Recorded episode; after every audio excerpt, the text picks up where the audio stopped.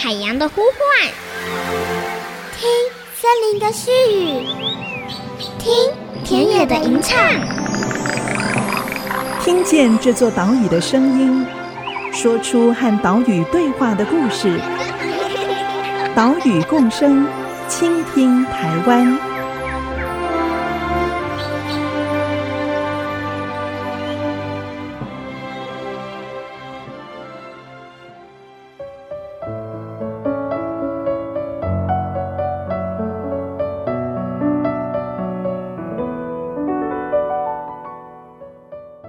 大家好，欢迎收听《岛屿共生，倾听台湾》，我是袁长杰。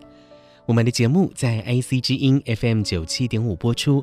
每个星期三上午七点半首播，星期六上午八点重播。我们也同步的把音档上传到节目的官网，还有 Podcast，让你随时随地都可以收听。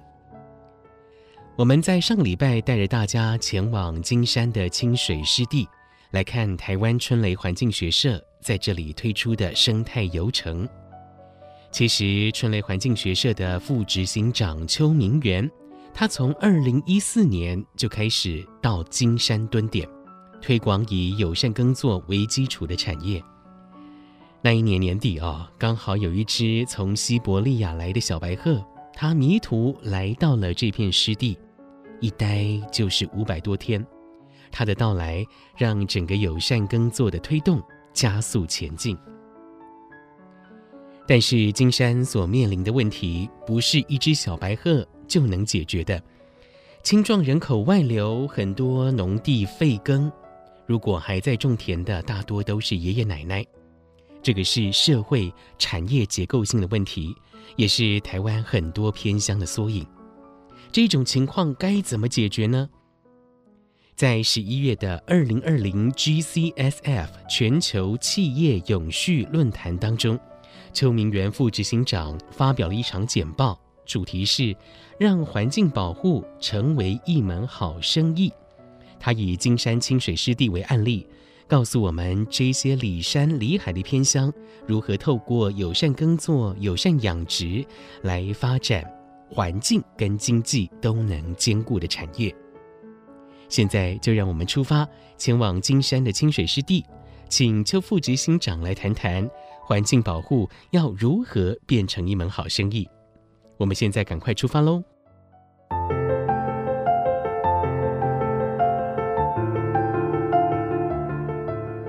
所以我们再次邀请邱导演来帮我们讲这堂课，让环境保护成为一门好生意。欢迎他。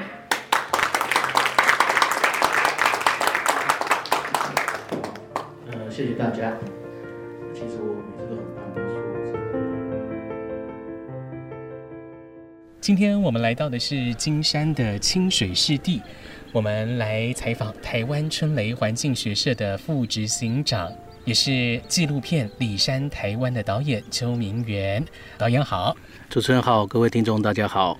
在先前举办的二零二零第三届全球企业永续论坛当中，邱导进行了一场简报。简报的题目是让环境保护变成一门好生意。是的，其实跟我们这一集节目的主题是相互呼应、不谋而合了。在金山清水湿地这边，春雷环境学社推动金山倡议，希望在当地发展出友善环境的这个好生意。首先，就先请导演来谈谈当时。在八渊聚落之后，为什么您会来到这片金山清水湿地呢？当初是什么契机来到这里？好，那其实，在八渊聚落的时候，我们其实是一开始是因缘际会，受邀到八渊聚落去修一条水圳。嗯，哦，当初我是生态工法发展基金会的执行长，那所以在阳明山公园这么偏远的山村，让我看到了其实台湾山村很棒的价值。也就是说，其实我们的环境很好。但是居民的一些生活的习惯，或是对土地的认同，其实并不是那么的清楚哦。然后呢，总觉得说我就是这么倒霉，生长在偏乡里面哈，然后我的收入不好，就可以怨天怨地。然后我其实看到完全不一样的价值。修完水圳以后，里长就跟我讲说，你光是修水军没有把聚落的产业复兴起来哦，有点可惜这样子哈。那所以那时候我才开始说，好，那我来试试看八烟的聚落的复兴。所以经过五年之后，我们大概找到一个很棒的呃商业模式。事实际上我们那时候也是用这个承载游客承载量方式，用预约团的方式做这整个社区的导览哈。所以在大概第三年的时候，我们就找到这样的发展模式，就是大概三分之一的收入是有机的耕作，三分之一我们帮聚落做文创商品的开。开发，另外三分之一就是解说导览哦，所以这样三分之一、三分之一、三分之一的收入，大概可以让一个，我们那时候在驻地的一个六十岁的妈妈简风华女士哈，她是我们驻地的店长，她一年可以这样帮那个小店，大概不到五平的小店，一年可以创造一百万的收入。哦，那一百万的收入，那是不是只有那一年是一百万的收入？那以后每一年是不是都这样子？所以我们那时候连续乱了三年，第三年、第四年、第五年都很稳定的，大概可以创造出一百万的收入。所以那时候我就跟。那所有的在地的乡亲讲说，我们已经把那个商业模式撞起来了。只要大家根据这个商业模式，好好的保护环境，种有机的耕作，事实上居落有很多很棒的未来。所以那时候开始广招年轻人回来，啊，说去爸爸去爸爸，大家赶快回到自己的故乡。一方面可以照就近照顾爸爸妈妈，一方面就是复兴自己的家乡。这样哈，所以在八烟聚落之后，我就知道说啊，我竟然从这个阳明山黄溪水的源头开始做。所以那时候八音聚落有一点点小小的成绩之后，很多企业来找我谈啊。他最早来找我谈的是迪亚吉欧啊。那那家公司是因为是做酒，所以他从水资源的保育开始。所以他反正给我提点了一个很棒的点，说你要做，其实要把从整个流域开始做，从阳明山八烟聚落水的源头，然后到两湖的水滴田在中游，到到下游是清水湿地。啊，所以大概我们也花了三年时间在两湖梯田，那最后在第七年的时候。下到清水湿地来啊，那时候刚好在湿地想着用八烟这样的方法，就是用两倍契作的方式去鼓励的老百姓用有机耕作。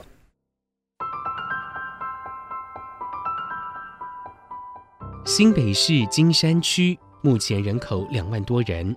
面对过疏化的问题，包括了青年外移、人口结构不断的老化、产业也空洞化。面对这个问题，有没有一个办法，既可以富裕生态环境，营造候鸟来台的环境，又可以兼顾农村经济，让年轻人回来呢？邱明元副执行长的逻辑很清楚，他想要让候鸟多停留，就要让休耕的湿地活化，活化了之后，才会有鸟类栖息的环境。第二呢，是推广友善耕作。保持水质的干净以及土地的富裕，而这一切都要从资源盘点开始做起。我们先盘点资源哈，也就是说，金山如果刚刚从它的就业的分布来看哈，知道它的产业大家都一级产业哈，只有农作，不然就是要出去打工哈。那你说要在金山发展，如果你靠农的话，你如果有一甲运气很好，你的祖先就给你一甲农地。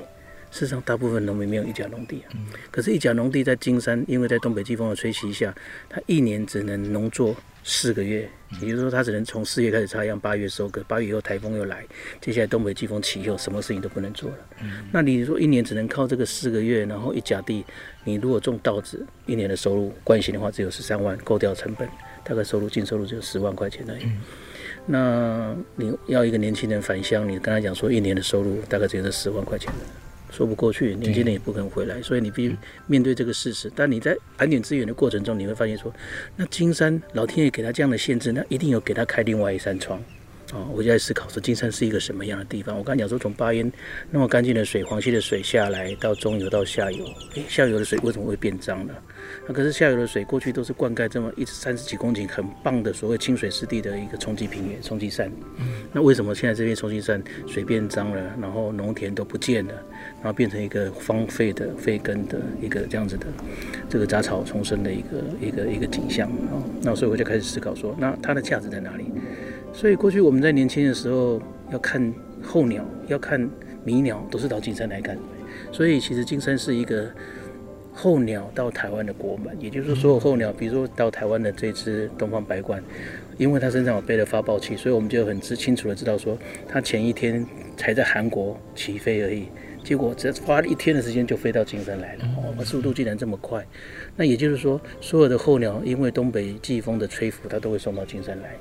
那这个实际上过去的大自然律定的刚刚好。我们讲二十四节气，其实一点都不假哈。比如说以金山来讲，你看四月之后。东北季风起，然后农民知道怎么样放水养田，等到明年再重新再种植。嗯嗯、可是，在放水养田的过程中，刚好就是候鸟到台湾来，飞了六七百公里的海面，唯一需要就是它可以落地休息的地方。所以，因为有放水的水田，所以才会造成那么多候鸟愿意停留在这里。因为这边就是候鸟的餐厅。我们如果再提供它好的休息的、不受干扰的、安静的饭店的话，那候鸟根本不愿意再往前走了。台湾就是宝岛哈。那看鸟这件事情。怎么样提升土地的价值？所以我们就开始，像我们今天早上就开始来推广所谓的生态旅游。哦，从我们开始跟农民去做的两倍价钱之后，我还找不到产值，后来发现再把这个赏鸟的游程、生态教育的游程加进去以后，诶，刚好我们过去一直在谈半农半 X，也许我这四个月就做农，其他的八个月老天爷帮我开了另外一扇窗，我可以做解说导览。而且金山不只是只有自然生态很棒。嗯，它还有很厚的文化的产业，比如说我刚才讲说，我们的基地旁边就是凯达格兰族，其中一组叫马赛人，很棒的聚落在这里。然后金山有老街，然后有慈物宫的一些历史，然后有金面妈的一些很有趣的文化的一个厚度，加上金山的菜市场，跟别的菜市场不一样。我们可不可以去发展一个游程，是早上带你去逛菜市场，下午就带你去赏鸟这样的游程出来，或者是非常贴近老百姓长民生活的这样的东西出来。好，所以我们就开始慢慢。推广这样的产业，那刚好到认养到第七年半的时候，老天爷很棒，派了一个天使来，就是派了一只西伯利亚白鹤来哈。那西伯利亚白鹤来，刚好把我们原来想要做的事情，就是顺水推舟的，从透过一只保护一只小白鹤，开始扩大我们生产的面积。我从金山的有机耕作，我们从零点一公顷到零点三公顷到零点五公顷，后来杨文梅先生接手，又很棒的到二十四点五公顷，哦，所以就可以开始创造很棒的一个产业的一个价值出来。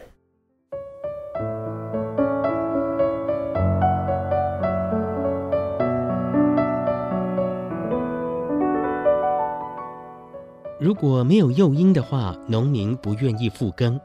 所以春雷环境学社寻求赞助。规划用一公顷二十万元的价格来砌作，这个价格比传统卖给农会大概多一倍左右。希望透过比较好的收入来鼓励友善耕作。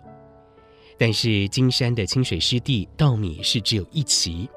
从四月份插秧到八月份收割，如果呢光靠这一段时间稻米的收入，依旧是没办法吸引年轻人回乡。所以，他们跟在地的农民推广友善种植的牡丹莲、茭白笋，增加作物的种类。然后在秋季之后呢，田地休耕放水，迎接候鸟到来。在这个时间就推出赏鸟的生态游程，而且时间点跟农作也不会有冲突。在大部分人的观念，经济成长跟环境保护，这是不太相容的两件事。但其实环境议题也是经济议题。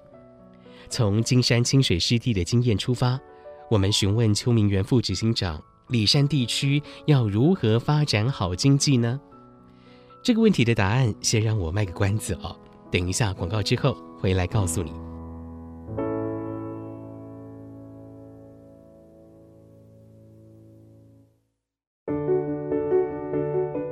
栖地的保护，事实上才是老百姓幸福感提升的一个关键，才是鸟会愿意停留下来的原因。可是你在谈栖地保护，没有人听得懂啊。嗯。可是当你讲说好的环境大家都感受得到的时候，每个到我们的环境教育基地来参观的人都可以感受到这一点。嗯。你只要静静的愿意坐下来这边听，就可以听到刚刚老鹰的叫声，刚听到各种大群鸟的叫声，就可以感受到什么叫做幸福。这个幸福用很简单就可以营造出来。这个幸福其实不用花你很多钱，但它就是会一个很棒的，让你印象非常深刻的人生的旅程。IC 之音 FM 九七点五，欢迎回来，岛屿共生，倾听台湾，我是长杰。我们刚刚听到的是春雷环境学社的邱明元副执行长谈带领旅客来金山清水湿地体验幸福感。其实，在农村的发展上面啊，我们经常谈生活、生产、生态，好，这三个生。生活是目的，生产是手段，生态是基础。只有这三个生都均衡发展，人跟自然和谐，我们才会有幸福感。面对都市化的浪潮，台湾很多的乡村哦，或者说是里山地区的生活、生产跟生态都出现了问题。讲到里山这个词啊，你知道什么是里山吗？里山不是真的一座山哦，而是源自于日文 “sadoyama”。好，“sado” 是里，“yama” 是山，所以我们就直接沿用了这个词。简单来说，里山就是环绕在村落周围的山区、周围的郊山，这是有人居住以及有人生活的山区。也就是在这个地方，人类的生活、人类的农业活动跟自然环境是重叠的。金山清水湿地其实就是里山地区，这里有着林地、竹林、溪流、农田、水圳、房屋啊，不同的地景。究竟里山地区要如何发展好经济呢？我们以这个问题来询问邱明元副执行长，他是这么说的。我提一个，我这两天听到一个很棒的一个分享。我刚好前一阵子拍了马祖的纪录片，然后你知道这一年因为 COVID-19 的关系，所以所有的离岛的旅游都是爆的。那我访问到马祖观光的一个局长啊，他讲了一段很棒的话，他说他认为的观光哈，并不是像台湾的服务业一样。要把每个客人都服侍得很好。嗯，他说他认知的观光应该跟日本，也是我们那些日本朋友他们所做的事情。也就是说，我邀请你到里山来，我邀请你到里海的环境，我不是要把你服侍的就像台北的大饭店一样，不是。嗯，我希望你去来参与我的生活。嗯，哦，来参与我在里山的环境，每天做什么样子，那让你在你一成不变的都市生活里面有一点点的惊喜。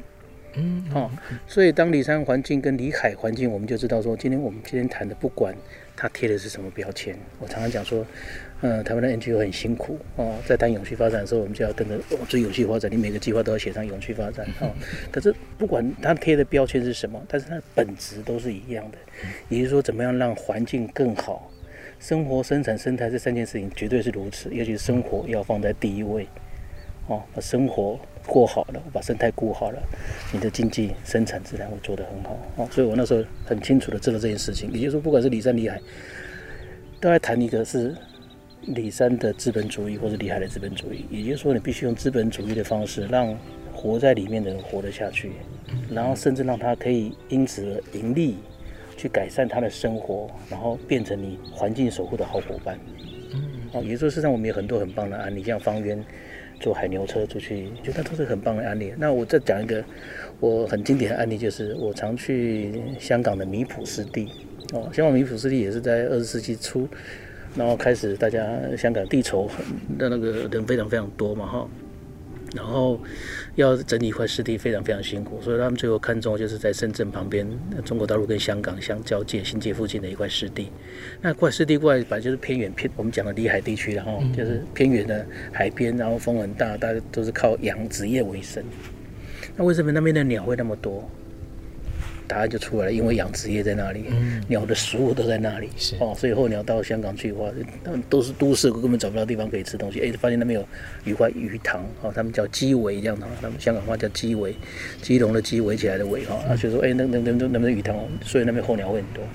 那香港政府跟 NGO 团体也看到这个事情呢，WWF 决定说，那个这块湿地很棒，我们就把它围起来。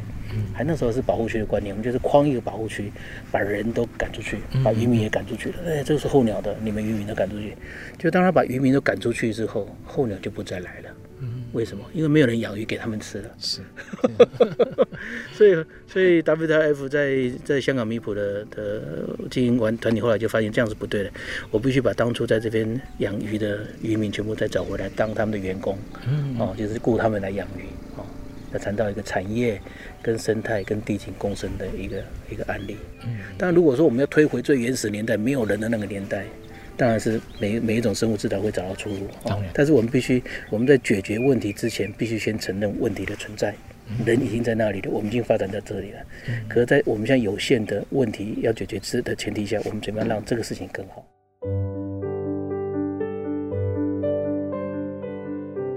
住在里山环境的居民，如果可以好好的利用村落边的林地、田地，就像是中国哲学里面的“抚今以时入山林，材木不可生庸也”。好，在资源上能够配合四季运行，好好的有限度的永续的利用资源，不只可以维持生活，也兼顾了生物多样性。这一种生活形态看似很传统，但是的确是有大智慧。现在台湾有很多的 NGO，像是春雷环境学社，都在运用这样的精神，以友善耕作、友善养殖作为基础，希望能够发展偏乡、发展社区的产业。更重要的是，在产业的选择跟发展上面。是不能超出环境的承载力，不能超出环境的恢复力。但是这些 NGO 进入社区，对于社区来讲，哎，他们是外来者嘛，哈，要推广这种友善耕作、友善养殖的概念，需要长期的沟通，大量的沟通，也要开放，让各种的利益关系人来参与，促进彼此合作，这样才有办法成功推展。所以，凡事我常常讲说，天时地利人和，你要成就一件事情，并不是那么简单。尤其是当地人对外地人的的信任，你只要跟他谈到合约的事情，他就是不可能跟你盖章，不可能跟你签约哈。嗯。所以，这必须要有个信任的基础。所以我常常讲说，我做一个计划，通常一定会五年，因为第一年光是你认识在地的人脉，产生彼此的信任，大概就第二年、第三年去了啊。所以通常都是这样子，就是说我做给你看，或者说。那你不相信我用两倍价钱跟你收购，我钱两倍就先付给你，哦，所以当大家都在观望的时候，第一个人收到两倍的钱，然后他就真的傻傻的做，那也不要农药，不用化肥，不用除草剂，真的收到两倍钱的时候，而且他不用负责卖，我，其他人第二年就开始慢慢加入，所以第一年也许只有黄老婆，第二年阿甘姨弟，看你看到慢慢的地主慢慢慢慢加进来，所以我们过去的想说，我们是一个傻瓜的 NGO，就是说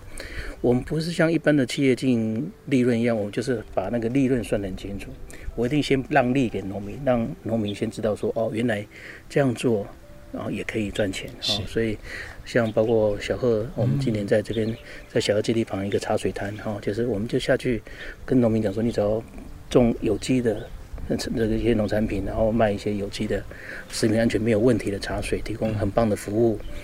啊，让大家免费喝喝凉的哈，让大家。这个地方做，我就是让利出来，啊，啊，让大家信任，啊，就可以赚到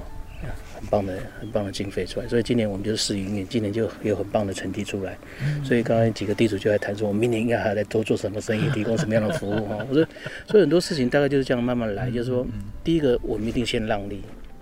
因为他不信任你嘛，他当让利到到后来，你看今天刚刚在分账，那个我们没有录到那一段，他们在分账，反正自己分的不好意思说，啊不，你多一点了，你们多一点了，所以后来我发现说，我们 NGO 角色就是说，其实我们要下去经营生意，把环境保护可以变成一门好生意，是你必须用商业的手法，但在商业手法的过程中，你要让利。取得彼此的信任，哈，那不要计较那么紧。当然，这个过程也会有被骗，那被骗的是我们被骗啊，或者是有背叛啊，其实都会有。但是你必须用更宽广的心跟格局来看待这事情，才会成功。是。一只来自俄罗斯西伯利亚的小白鹤意外造访金山清水湿地，在当地掀起了一波人潮钱潮。但是鸟来是偶然，鸟走是必然。小白鹤走后，春雷环境学社继续推广友善耕作，并且以友善耕作为基础来发展食农教育、生态游程。也因为整体的环境改善了，根据调查啊，这几年来利用湿地的鸟类物种多出了一倍以上，而且数量更是增加了十倍。像是采访的这一天，我们看到了黑鸢停在架子上。大冠鸠抓着蛇飞过去，水田里面有两百多只小水鸭在嬉戏，还有高跷横，它慢慢地散步在其中。经济跟环境绝对不是你死我活的零和游戏，是绝对有双赢的可能。今天的岛屿共生，倾听台湾就进行到这里，等一下为您播出岛屿行动家单元，我们下个礼拜同一时间，空中再会，拜拜。